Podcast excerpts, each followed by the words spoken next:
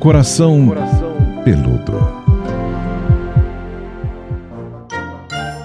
Olá, pelúcios! Como ficou mesmo, Pamela, o apelido dos nossos ouvintes? É, eu acho que uma seguidora chamou de pelucinhas, pelucinhos. É acho que pelucinhos é bom, né? São muito fofos vocês, ouvintes deste Coração Peludo, podcast do conteúdo Eva Jovem Pan, com Pamela Magalhães, a nossa psicóloga, que nos ajuda a entender aí um pouquinho mais. Eu tento. Sobre os relacionamentos, não é, Pamela? Sim, querida, muito bom estar aqui. Mais um episódio que escolhemos a dedo, com todo carinho e muito bem-vindos para você, para muito bem-vindo você que está pela primeira vez nos escutando ou para você que não perde um coração peludo. Não esquece que a gente está em todas as plataformas de podcast, ouça aí Isso. no Spotify, no Deezer, enfim, na que for melhor para você. Não esquece também de compartilhar com os amigos e se você tiver comentários e dúvidas, arroba Psipamela no Instagram e eu Paulinha Carvalho JP também no Instagram, esperando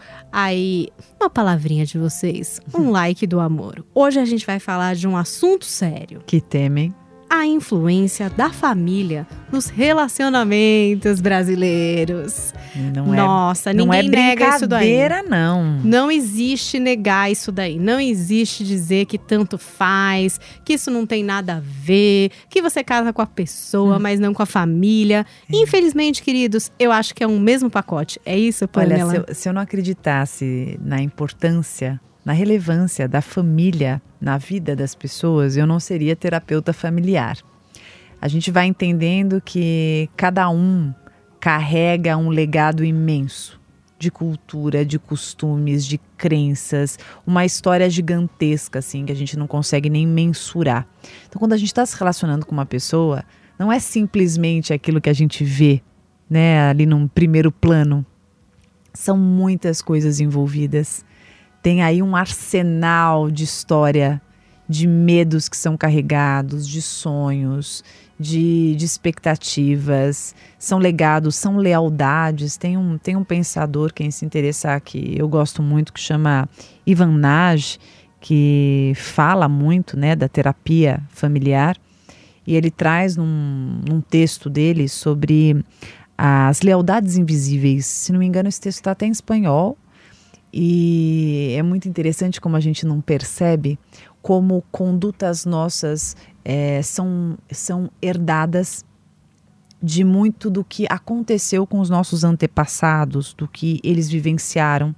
Então, às vezes, a gente pode ter uma crença, uma percepção a respeito de uma instituição, por exemplo, é, de, um, de um casamento, é, de ter filhos, de separação, é, de fidelidade, que verdadeiramente não é nosso no sentido genuíno, mas vem, entende? Uma construção, né? Isso. Né? Vem de uma influência quase que intrínseca. Então, às vezes você tem um preconceito que se você se trabalhar um pouco mais, se você se desenvolver, se você trouxer um pouco mais para a consciência, você vai entender que dá para você se despir disso porque isso não te pertence de fato. Isso é algo Veio que você está trazendo, é. Então, na terapia familiar, a gente faz muito um trabalho para compreender o que é seu e o que é do papai e o que é da mamãe e o que você está carregando às vezes, né? Você que está escutando a gente aqui está carregando nas costas algo tão pesado, tão difícil e que não é seu. Às vezes a gente tem algumas. Vou dar um exemplo, tá? Que esse assunto eu adoro falar. Às vezes a gente está carregando uma dificuldade. É, a gente está, perdão, a gente está vivendo uma dificuldade no trabalho e não consegue ganhar dinheiro. E vai dando tiro no pé. E é um boicote atrás do outro, uma sabotagem atrás da outra. Você não entende porque isso acontece, você não, não sabe de onde vem, você tenta acertar e dá errado, e enfim. E aí, quando você vai se trabalhar um pouquinho mais a fundo, você vai entendendo que na tua história você tem um legado muito grande de fracassos profissionais. Como se, por exemplo, né, se um homem está vivendo isso, é como se hum, os homens dessa família, essa, essa linhagem de alguma maneira, não pôde se dar bem, sabe? Homens que fracassaram, homens que tentaram e se desajustaram e se desorganizaram. E parece que dentro dessa lealdade invisível, essa pessoa não pode se dar bem. né? Nossa, Pamela, você está falando Essa isso. pessoa eu vou não pegar pode uma, realizar. uma referência bem pop. Para quem é pai, com certeza viu, ou quem acompanha as animações aí modernas, Uhum. Viva, a vida é uma festa, que em inglês é o desenho Coco, né? Eu não Que é, conheço. é muito legal, É? porque Onde traz a vejo isso? Ah, acho que hoje em dia nos streamings aí você pode procurar um Aham. desenho que inclusive foi premiado Ah, que legal. no Oscar. Ele é super emocionante e tem essa história que é de uma família é, mexicana, né? Uhum. Passa no Dia dos Mortos. E exatamente essa história da ancestralidade. O menino Isso. quer ser músico e a família de sapateiros. E existe uma história na família anterior que causa uma aversão Olha a esse espírito artístico de ser músico. E Isso. tem toda essa história do passado que impede que esse menino possa realmente fazer o que ele gosta Aham.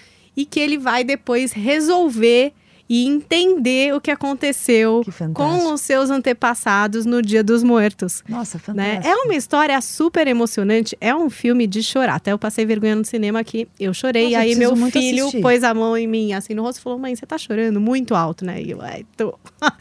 Estou chorando aqui nesse cinema. Porque traz essa história de coisas que realmente são ancestrais na família e que às vezes você não retoma, não entende e que realmente trazem é, coisas para o seu presente Você que você sabe- toma como certo, mas você Não. nem sabe por quê. Que legal que você está trazendo essa passagem. Já, já quero assistir esse coco ontem, né? É, eu acho muito interessante a gente se atentar também sobre os significados de alguns conceitos na nossa vida. É, por exemplo, se você vem de uma família em que tem aí, quando a gente olha essa ancestra- ancestralidade e a gente vê esse histórico em que a separação se repetiu muitas vezes, né? Então, se você olha lá, vovó se separou, mamãe se separou, né? Então existe, pode existir uma certa tendência, quase que intrínseca, de você não se permitir dar certo. Quando eu estou falando isso, gente, eu não estou generalizando. Eu acho que cada história é uma história, tem muitas questões envolvidas, mas acho que é importante a gente pensar. Porque para que a gente consiga romper esse ciclo, a conscientização é importante eu perceber, né? É, por exemplo, uma família. é, eu falei da, da, da questão do casamento, agora eu vou falar do dinheiro, porque são temas bem claros para a gente perceber. É, quando a gente tem uma corrente de vida em que to, todo o nosso histórico familiar agiu de uma maneira, é quase que natural que a gente siga essa toada, né? Então você imagina uma família que nem você contou, eu não sei a história, mas todo mundo foi sapateiro, né? Todo homem que nascia era sapateiro, por exemplo, todo mundo. Aí quando, na, aí quando vem você e você não quer ser sapateiro, parece que, ah, não vou ser sapateiro, né, tal. E aí você, você não percebe, mas talvez você precise, precisa se vestir de uma rebeldia e de um protesto, porque há aqui dentro uma desautorização em você viver essa sua vontade, essa sua verdade, que não necessariamente seja igual à da sua família. Por isso que às vezes quando a gente toma um caminho um pouco diferente, né, do que a família espera, é, família, todo mundo foi músico, aí o outro não é, né? É, família, às vezes a questão da beleza. Todas as mulheres da família eram lindas. Aí uma não é tão linda assim. Então, o quanto isso não pode ser conflitante intrinsecamente, né? O quanto isso não pode ser difícil. E eu tô contando uma coisa, gente, que nem, nem, nem sempre, não necessariamente você consiga enxergar. Né? De repente você está vivendo uma situação em que você percebe que você tomou um caminho ou que você sente diferente da sua família e tem uma culpa tremenda aqui dentro. E isso está desencadeando numa ansiedade, em conflitos, em distúrbios, outros tantos, depressão, enfim, porque é, ao mesmo tempo que você se irrita e briga com a família, e não vou mesmo, e dane-se e tal, dentro de você, né, tem uma, uma insegurança imensa para de repente é, seguir ali, é, abrir uma porta que essa Diferente. família não te, não te abençoa. Não é, não é por acaso que no passado era benção pai, benção mãe para dormir. Então, quer dizer, eu preciso que os meus pais, que são os meus cuidadores e que de alguma forma é, são as fontes de onde vim, vim, né? Me, me autorize, me validem. Então, quando não acontece essa validação, né? Quando você toma um caminho que esses pais falam, não, por aí não. Como assim? Você tem que fazer isso aqui, né? É muito difícil. Então, quando a gente fala da influência da família na gente, não tem como influenciar sempre. Você pode, você pode querer se desligar, você pode querer se desconectar. Olha, vou morar no Japão. Você tá conectado, né? Não tem jeito. De alguma forma, tá ali. É uma energia que não tem muito jeito de fugir. Adorei que a gente começou assim, Pamela, falando da influência da família na gente, para agora migrar hum. quando entra, né? Um é. terceiro elemento, Sim. uma pessoa que também vem com a sua carga familiar, com as suas crenças totalmente quis... diferentes. Não, eu pessoas. quis falar disso para que a gente considere, né? É, você imagina, você que está escutando, você tem um parceiro, né? Ou então conhecer uma pessoa aqui. Gente, esse indivíduo ele vem com tudo isso que a gente está falando, né? Que tem, tem atrás dele tem um mundo de pensamentos, de crenças, de, de fatos, de situações que aconteceram. Então, assim, quando você está se relacionando e quando você tem esses desacordos, a gente precisa muito dar espaço, por isso que eu falo, parece, ai, Pamela, só falar isso, mas é real. A conversa é muito importante, que eu preciso escutar de você, não só para relacionamento amoroso, tá? Amizade, se estiver no trabalho, seja o que for. Eu preciso dar espaço para você me contar o significado dessas coisas para você, porque às vezes o que eu entendo como casamento, né? Ah, eu quero casar, ele não quer. Eu quero ter filho, ele não quer. Ah, eu quero gastar dinheiro com isso, ele não quer. É, ao invés da gente ficar só na superficialidade desses cases, que a gente consiga aprofundar um pouco mais e proponho para todo mundo que escute fazer a seguinte pergunta sobre qualquer tema que seja conflitante na relação. Qual o significado para você? É, casar para você significa o quê? Ah, acho uma besteira. Por que é uma besteira? Porque às vezes a gente pensa que a pessoa, por exemplo, não quer casar porque ah, você não é importante, porque é, ah, é, você não é tão especial assim e tal. Quando na verdade a pessoa tem uma associação com, de casamento com uma coisa doída, com uma coisa dolorida. Ou até desnecessária. Desnecessária. Mas eu preciso escutar de você. Né? Pra entender, né? Isso. Se você me magoa em algum momento, se você faz alguma coisa com minha amiga, que eu que, que me soa de um jeito que machuca, que fere os meus valores, ao invés de eu brigar e romper com você, eu te julgar, te criticar, falar mal pra, pra de você para as outras pessoas, que eu consiga te contatar no sentido assim, Paulinha, me conta um pouco, quando você age assim, o que passou pela tua cabeça? Porque você vai me trazer um pouco do seu mundo. Né? E, e a influência da família é tão importante que nós nem percebemos como isso, de alguma maneira, influencia a doutrina das nossas decisões daquilo que a gente faz, daquilo que a gente deixa de fazer, quem a gente traz para perto, quem que a gente se afasta. Bom, e tem também é, vocalizações mais objetivas a respeito disso, né? Então, o clássico, a sogra que não gostou da namorada do filho, é, ou também o namorado que chegou lá e a família torceu o nariz ou preferiu o ex, sei lá, né? Nossa, né? Acontece algumas coisas assim. Muito. Ou, por exemplo, é, um menino gay que na família ele não ainda assumiu, ou ele tenta, mas, por exemplo, o pai ou a mãe diz: Não, eu não quero aceitar, eu não quero conhecer quem está com você. São muitas também as situações bem objetivas e às vezes super vocalizadas, né? Tipo, não gosto, não quero, não traga, termine, não aceito difícil de lidar com isso, né? É. Acho que quem mais sofre é, na verdade, por exemplo, o filho, né? Eu não sei, eu imagino que o filho é o dividido entre por ama isso, essa pessoa isso, e ama essa família. Por e isso, agora? Por isso que eu comecei falando sobre hum, a real influência da família na gente. Porque tudo que acontece na nossa família, né, quando de repente um pai, uma mãe não aceitam a nossa relação, ou tem um conflito grande em relação, uma resistência grande em relação à nossa orientação sexual, é, ou trabalho que nós façamos, uma nova atividade, né, o uso de alguma coisa, enfim, a mudança de país que a gente deseja. Eu acho que a gente precisa muito olhar da onde vem, quais são os valores da minha família, aonde isso está pegando, para que a gente de novo não olhe as coisas de uma forma tão rasa.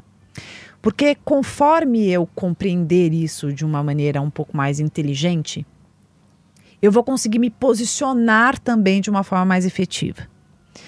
Talvez, é, de novo, de acordo com o meu desafio nessa família, eu precise me empenhar mais em colocar limites. E talvez isso cause estrondos na minha família. Mas são estrondos necessários para que eu consiga fortalecer a minha identidade. Talvez eu precise peitar um pai. Talvez eu precise me afastar um pouco de um irmão. Talvez eu tenha que travar uma discussão forte com a minha mãe. Mas talvez isso seja necessário para eu romper, inclusive, essas lealdades, para eu conseguir seguir com algo que seja muito importante para mim, mas que não necessariamente essa família autorize, porque na vida nem tudo são flores. A gente às vezes olha uma família e fala: ai, nossa, todo mundo feliz, todo mundo lindo, olha, todo mundo seguiu a mesma profissão, ai, todo mundo casou bonitinho, tem dois filhos, ai, que maravilha. E na verdade tem um monte de gente reprimida ali dentro, que está fazendo tudo o que os pais quiseram que escolheram a profissão que os pais quiseram, que se casaram com quem acreditaram que os pais aceitariam, gostariam. São muitas as pessoas que vivem querendo gratificar estes pais. E tem muitos pais que também querem se realizar através dos filhos.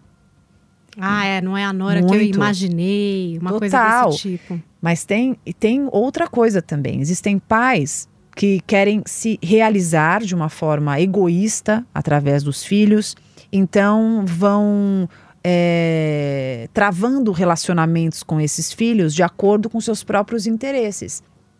Então, por exemplo, é, um, um, filho é eleito como filho inteligente, um outro é eleito Isso como é filho comum, né? indisciplinado. Mas através desse filho indisciplinado, bom vivant, tal, esse pai se realiza.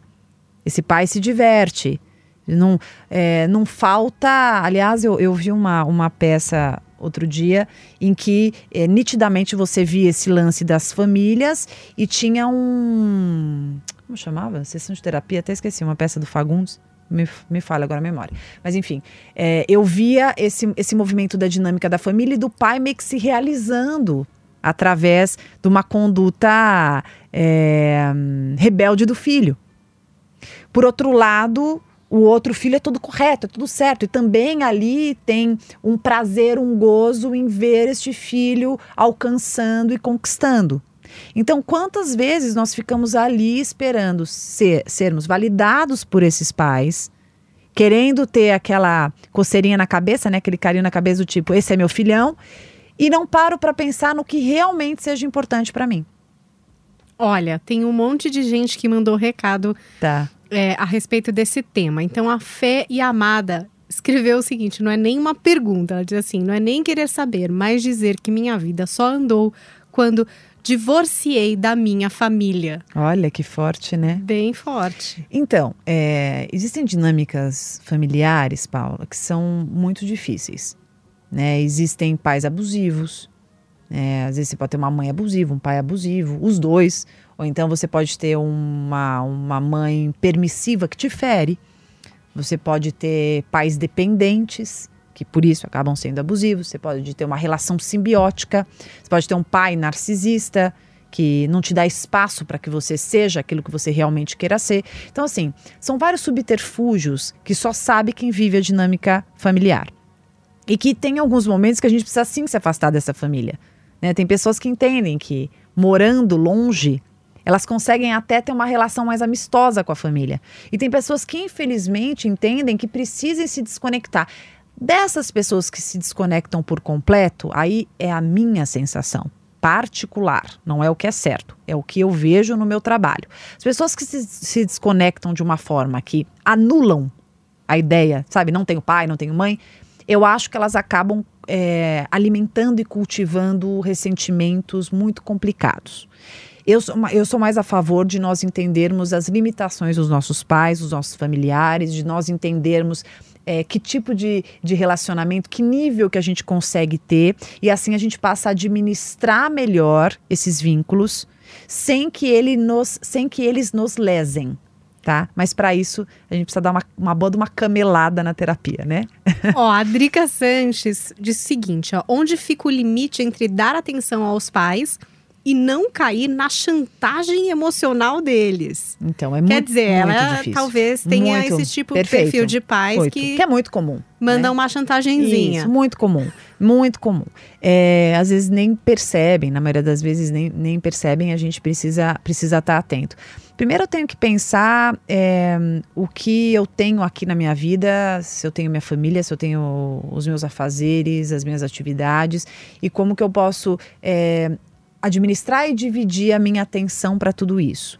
Se eu ficar o tempo inteiro me colocando à disposição dos meus pais, ou mesmo é, cumprindo rituais ali frequentes, que isso, isso vá atrapalhar a minha vivência com outras pessoas, quando se eu tiver de repente os meus filhos, o meu parceiro, é, e fico só nos meus pais, agora é almoço meus pais, jantar nos meus pais, estar com meus pais, eu, eu passo a prejudicar essa individual- individualidade importante que eu tenho que ter com a minha família. Então, ok, eu dou uma atenção para minha família de origem, eu faço ali os meus movimentos, sou carinhosa, é, acho legal, desde que eu também delimite fronteiras, estabeleça ali limites, para que não invada além daquilo que eu preciso sim investir na minha família nesse momento. Nos meus filhos, no meu parceiro, ou então, se não tiver filhos e não for casado, no meu namoro. Ou até em você mesma, Ou eu né? mesma. Tem gente que às vezes tem uma Nossa. agenda tão atarefada, eu, eu me encaixo um pouco Uhum. nessa categoria.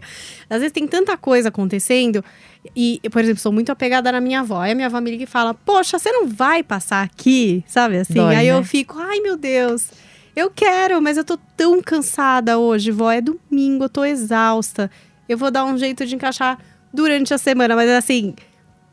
Dá vontade É, de né? Mas é- também não dá pra fazer tudo. Você sabe que é duro? É, eu acho que é quando a gente hum, se sente muito mobilizado na culpa.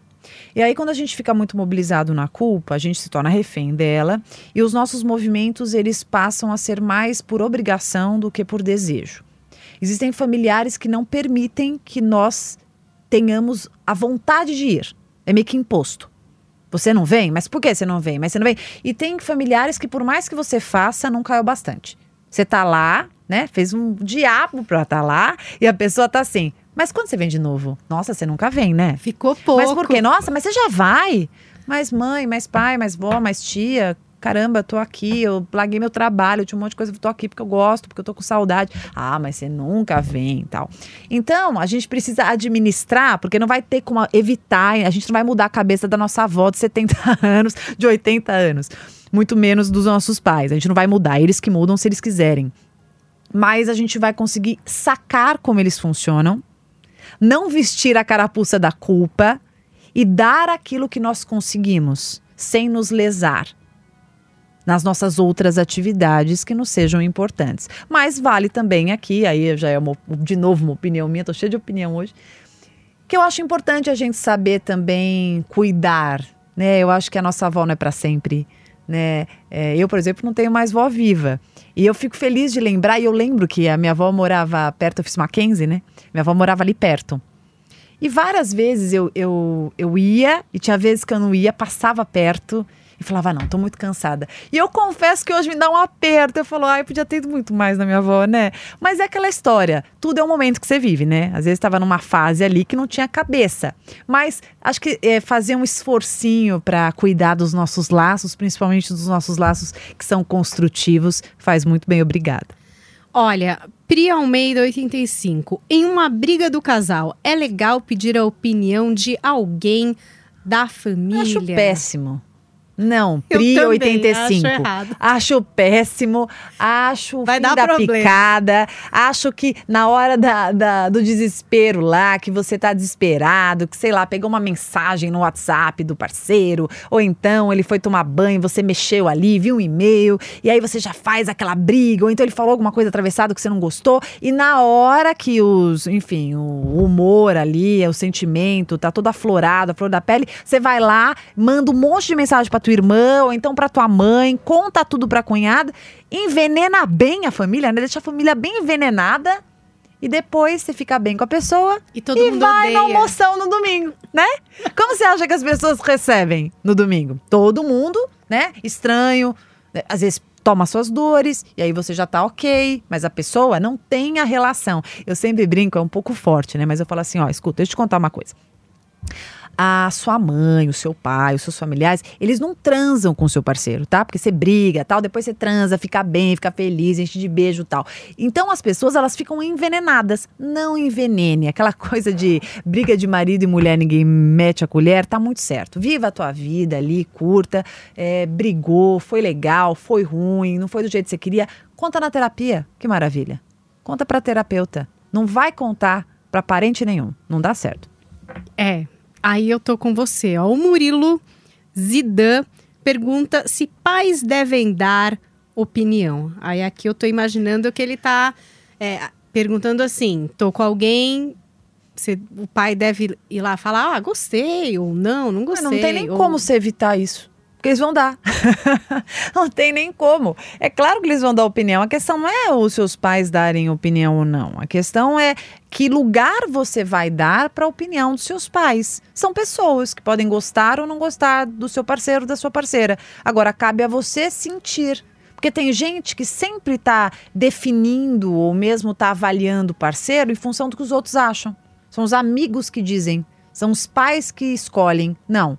Seus pais não vão escolher com quem você estará. Mas tem gente que não segura o reggae, né? Se a mãe começa a falar que não, se... Sim. E, e, e acaba, às vezes, até desistindo, então, né? para essas pessoas, um bom fortalecimento do eu vai muito bem, né? Porque, tudo bem, de repente sua mãe... É, gente, você pode ter uma mãe que não quer que você se relacione com ninguém, a não ser com ela. Né? Tem Pode mãe que acontecer. quer você inteiramente para ela, cuidando dela, passeando com ela, estando com ela. Tem pai também. Agora, você vai dar asas a isso ou você vai exercitar a sua autonomia, a sua independência? Aí cabe a cada um. Você pode ter uma relação simbiótica com a sua mãe, com o seu pai. Simbiótica, a gente fala de uma relação que a pessoa está muito grudada a ponto de ter uma, uma identidade toda misturada, tá? Então é aquela história, não sabe é, o pé de quem é, sabe? Aquela história de que a pessoa está tão misturada que ela não vira e fala estou com frio, levanta e pega um edredom. Ela pergunta para o outro: Você tá com frio? Né? Então, assim, é, você tá com sede? Sabe esse movimento do casal simbiótico? Então, tem pais que são bem simbióticos com os filhos. Ai, gente, que difícil. Dependência, Eu tão viu? difícil essa história com família. Dependência é um lance muito complicado. Quando você tem é, irmãos dependentes, ou então quando você tem pais dependentes, isso acaba gritando muito na relação do casal. Muito. Porque a pessoa está se relacionando com você, tem planos com você, tem uma história, né? Organiza muitas coisas. E aí, o tempo inteiro você está colocando os seus pais, ou seus, seu, seu irmão, seus irmãos naquele lugar, porque eles são dependentes de você. E, obviamente, por serem dependentes, você é codependente. E aí tem uma briga muito grande nisso. E é muito difícil para uma pessoa que não está na família, que é tipo de fora do Entender. entender Sim. o que está acontecendo, Sim. né? Ele pode falar, bom, não dá. É. Todo domingo ir na casa da avó. Isso. E a Não é invasão? possível. E quando você tem uma, uma sogra invasiva? Você chega na tua casa, ela mudou teu sofá, ela já colocou providenciou ali... as toalhas que você nem Isso. queria. Né, tirou um quadro, pôs outro, né? Pôs a foto lá da. Mas aí é bem extremo isso, não é, Ah, mas Pamela? tem muito, muito. Tem muitas sogras invasivas, tem muitos familiares que não entendem até onde eles podem ir. Casamento, a gente vê muito isso. Né? Tem sogra que faz a lista do casamento e impõe. Quero que esse fulano vá, quero que seja em tal lugar, quero que você vista isso. Muitas. Né? Como é importante, por isso que eu falo que a cumplicidade do casal ela precisa ser muito bem estabelecida para que eles consigam juntos administrar. E por isso que eu também falo que a gente precisa ter consciência de quem é a nossa mãe, de quem é o nosso pai, até para a gente não ficar brigando com o parceiro. Se eu tenho uma mãe controladora e meu parceiro percebe isso, não adianta ele ficar falando que minha mãe é controladora e eu brigando que ela não seja. Eu vou considerar que ela é controladora e eu vou organizar junto com ele como que a gente pode lidar, que limites eu devo dar e como eu posso orientá-lo e ajudá-lo para que a gente consiga administrar essa situação e os meus pais não destruam a nossa vida, né? Caso contrário, E é difícil ruim. falar da família dos outros, não é, Pamela? Muito, Até um tempo atrás eu tinha um, um ditado para mim que é cada um sobre a própria família. É sempre esperar outra pessoa vocalizar um pouco o que está acontecendo, ao invés de você ir lá e apontar. Olha aqui o que acontece, né? Olha a sua mãe desse jeito, olha a sua irmã daquele. Mas eu, eu, de verdade, assim, eu, como terapeuta de família e como uma pessoa que faz terapia e fez muita terapia, eu acho que quando a gente começa a entender melhor que a nossa família não é perfeita e a gente começa a identificar um pouco as falhas, as características e as virtudes também, o papel de cada um na família, é, fica até mais fácil da gente conseguir administrar essas críticas. Porque quando você tem um relacionamento, aparece, os incômodos aparecem, a pessoa vai apontar, vai falar. A gente vai ficar muito dodói, melindrado, quando a gente não tem muito bem é, discernido e administrado essas questões. Mas a partir do momento que você entende, como eu dei o exemplo aqui, uma mãe controladora, um pai egoísta, um, sei lá, alguém materialista, é, uma pessoa infiel, quando você tem um pouco mais de consciência, você não fica tapando o sol com a peneira, né? Você não fica se enganando e esses não ditos da tua família já estão um pouco mais claros para você, é muito mais fácil você conseguir transitar com essa nova família que você está criando. Engraçado, daí você vai criar uma nova família, né? No caso, por exemplo, eu me casei, tenho dois filhos, eu tô criando um, um novo núcleo. Isso. E tem essa história da hereditariedade, que você já falou, claro. que a gente não se livre e tal, mas que a gente pode se libertar de várias formas e fazer diferente. É, você vai fazer uma. Na verdade, eu falo que você vai fazer um mix, né? Você vai trazer muito da tua história, aí o teu parceiro da história dele, e vocês vão fazer também uma misturinha, um novo tempero do que vocês estão aprendendo. Então, tem coisas que a gente mesmo. Por isso que eu falo que tem uma responsabilidade muito grande em você entender o que está vindo da tua família que você não queira. Né? Bom, isso está vindo, mas eu não quero, eu quero que pare aqui em mim, eu não quero que isso passe pro meu filho. Porque senão, se a gente não ficar atento, a gente vai transmitir para o nosso filho muitas dificuldades que nós vivemos. Né? E aí, quantos não são os pais que veem os filhos repetindo? Medos, inseguranças, receios. Por exemplo, se você tem um, uma, um histórico de rejeição muito mal elaborado na tua família e que você vivenciou isso, se você não trabalhou essas questões, você com certeza passa isso pro teu filho, de alguma maneira, né? Então, é por isso que é importante que a gente se trabalhe, por isso que é essencial que a gente entenda, né? Que legado que eu trago em mim, que bagagem é essa? E do poder individual de decidir realmente também é, o que a gente quer, né? É. Porque a gente às vezes fica, ah, minha mãe não gosta, o meu pai não gostava, a minha família não aceita, é. não é da mesma religião, não sei, né? Também tem essa questão religiosa, às vezes, que Cê pode pesar, né? Alguém que tem muita fé e uma é. pessoa super cética. Você sabe que tá que... ridicularizando aquilo o tempo inteiro também. Você sabe que às vezes a gente vai trazendo na nossa bagagem preconceitos, né? E eles, esses preconceitos eles estão tão inseridos na nossa forma de ser que se a gente não se atentar, a gente reproduz e a gente faz com que isso prolifere, e a gente faz com que isso se desenvolva e cresça e transmita para os nossos filhos absurdamente. Né? Não só preconceitos, como crenças. Sabe algumas coisas que nós acreditamos, assim? E aí a gente é, vai demonstrando isso nos nossos atos. Aqui na nossa conversa, sem a gente perceber, muitas coisas vão sendo deflagradas, né? Eu e você aqui, com as nossas crenças, com o nosso ponto de vista. A nossa conversa aqui sobre a influência da família, ela tem um, um viés, né? Se você conversasse com outra pessoa, ou eu conversasse com outra, teria um outro viés. Porque os caminhos eles são trilhados de acordo com as nossas experiências e com aquilo que a gente traz, né? Não tem muito jeito de ser diferente. Bom, então para fechar a reflexão de hoje. É grande esse tema, né? É muito grande. Eu acho que até tem pessoas que podem mandar casos para a gente. Eu acho porque ótimo. a análise de casos é bem legal. Porque muito a gente legal. consegue entender uhum. aí o que as pessoas estão vivendo. É muito diverso, como a Pamela falou. Muito. Então a gente também está esperando que vocês enviem aí os casos para a gente poder destrinchar nos próximos podcasts. Vamos Vamos empoderar essas pessoas, vamos, hein? Vamos. Frente às suas famílias, Pamela. Eu... O que, que você diria para alguém que está enfrentando agora bem esse momento de discordância, onde você está com uma pessoa querendo viver uma, enfim, uma história e tá acontecendo uma dificuldade, não tá aquela congruência, não tá aquela mesona do almoço feliz assim. Você sabe que eu proporia para essa pessoa uma reflexão bem importante sobre essa situação que ela esteja vivendo. Primeiro, pega uma folha sulfite e escreva o conflito. Qual é o conflito? Qual é o ponto de vista do outro? O que ele te diz sobre isso? E o que você anda dizendo para ele sobre? Em seguida, abra embaixo um espaço para colocar o que a sua família diria sobre este problema. e arrisque dizer o que a família desta pessoa diria sobre essa questão. Pegue essas quatro respostas, reflita. Você vai encontrar muitas coisas. E talvez você possa conversar com essa pessoa mostrando isso que você enxergou. Talvez juntos vocês entendam quais causas vocês carregam e buscam defender. Quantas vezes a gente está ali defendendo causas que não são nossas?